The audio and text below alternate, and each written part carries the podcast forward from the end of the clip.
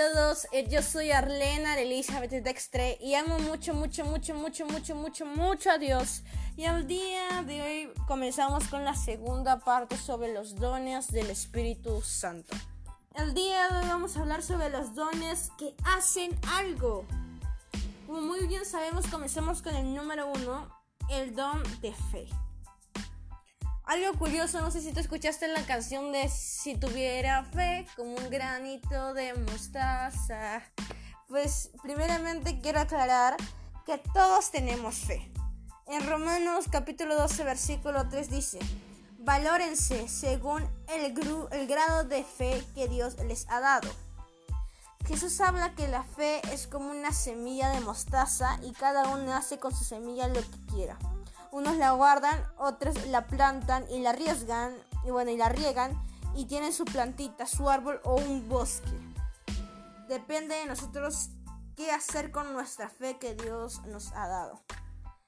Bueno, hay pastores que, que riegan su fe. Compran coliseos, compran iglesias, ¿no? Esos iglesias pues por fe, ¿no? Y hacer que Dios obre y Dios se encarga de ello por la fe pues de sus pastores y vemos que Dios pues ve la fe de cada uno. Todos tenemos fe, pero solo uno de los pocos tiene una fe extraordinaria. Ese es un don de fe. Tú y yo podemos tener fe, pero solo algunos pocos pueden tener el don de fe. Si queremos que nuestra fe crezca, debemos tener cerca a Dios y mirarlo a Él. La fe se manifiesta por obras, porque la fe sin obras es muerta. Si queremos que nuestra fe crezca, debemos tomar pasos de fe.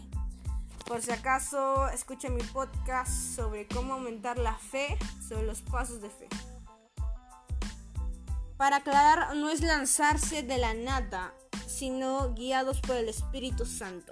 No hacer pues cosas locas, sino pedirle a Dios revelación de nuestro propósito. Él nos guiará y nos pues nos discernirá, ¿no? Y a veces por temor no obedecemos a Dios cuando Él nos habla. Para saber si tenemos este don debemos ejercitar nuestra fe para tener una fe extraordinaria.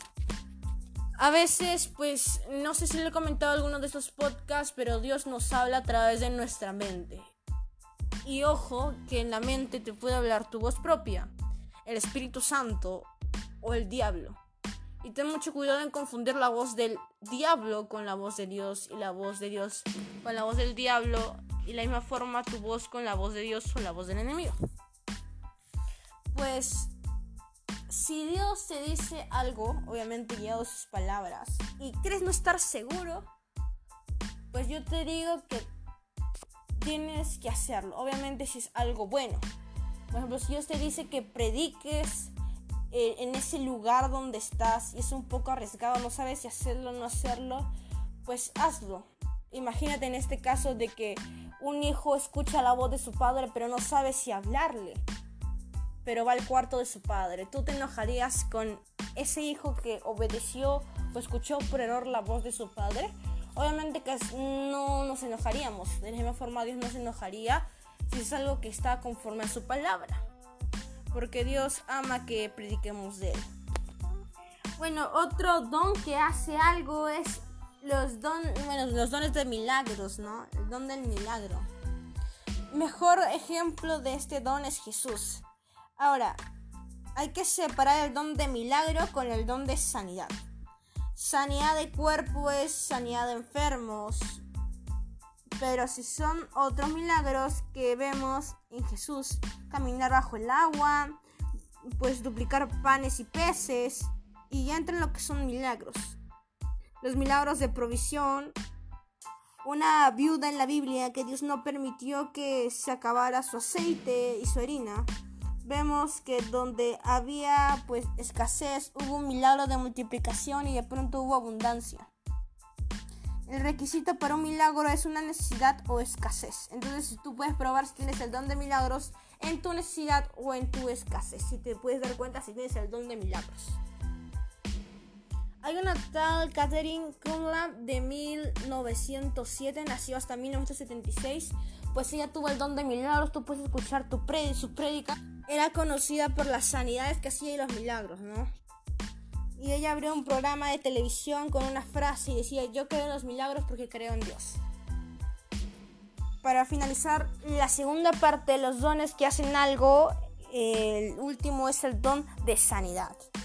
Obviamente, pues comienza a orar pues por las personas enfermas y, y, quien así no tengan pues el don, algunas personas pues se sanarán. Si no tienes el don, igual algunas personas se sanarán porque Dios escuchó tu oración. A veces hay un temor de orar por la gente y que no se sanen, pero nosotros no prometemos que se sanen, cumplimos con orar por él. Mm, por ejemplo, cuando tú vas a orar por esa persona, no le prometas que se va a sanar. Tú ya le encargaste esa oración. Ora nomás por esa persona y vas a descubrir que pues va a haber un milagro en esa persona, esa sanidad, mejor dicho. Por eso que no te metan el miedo. Quítate ese miedo y solo di, puedo orar por ti. Nada más y comienza a orar. Y se va abriendo la puerta. Por ejemplo, Oral Roberts, que nació en 1918 hasta el 2009 que falleció, oraba al principio, pero la gente no se sanaba. Pero el Espíritu Santo puso en su corazón seguir orando, o sea que le dijo que siguiera orando y por donde hablaba, donde predicaba, comenzaba a sanarse personas, desde estadios o todo el público, o a través del televisor, gente se sanaba.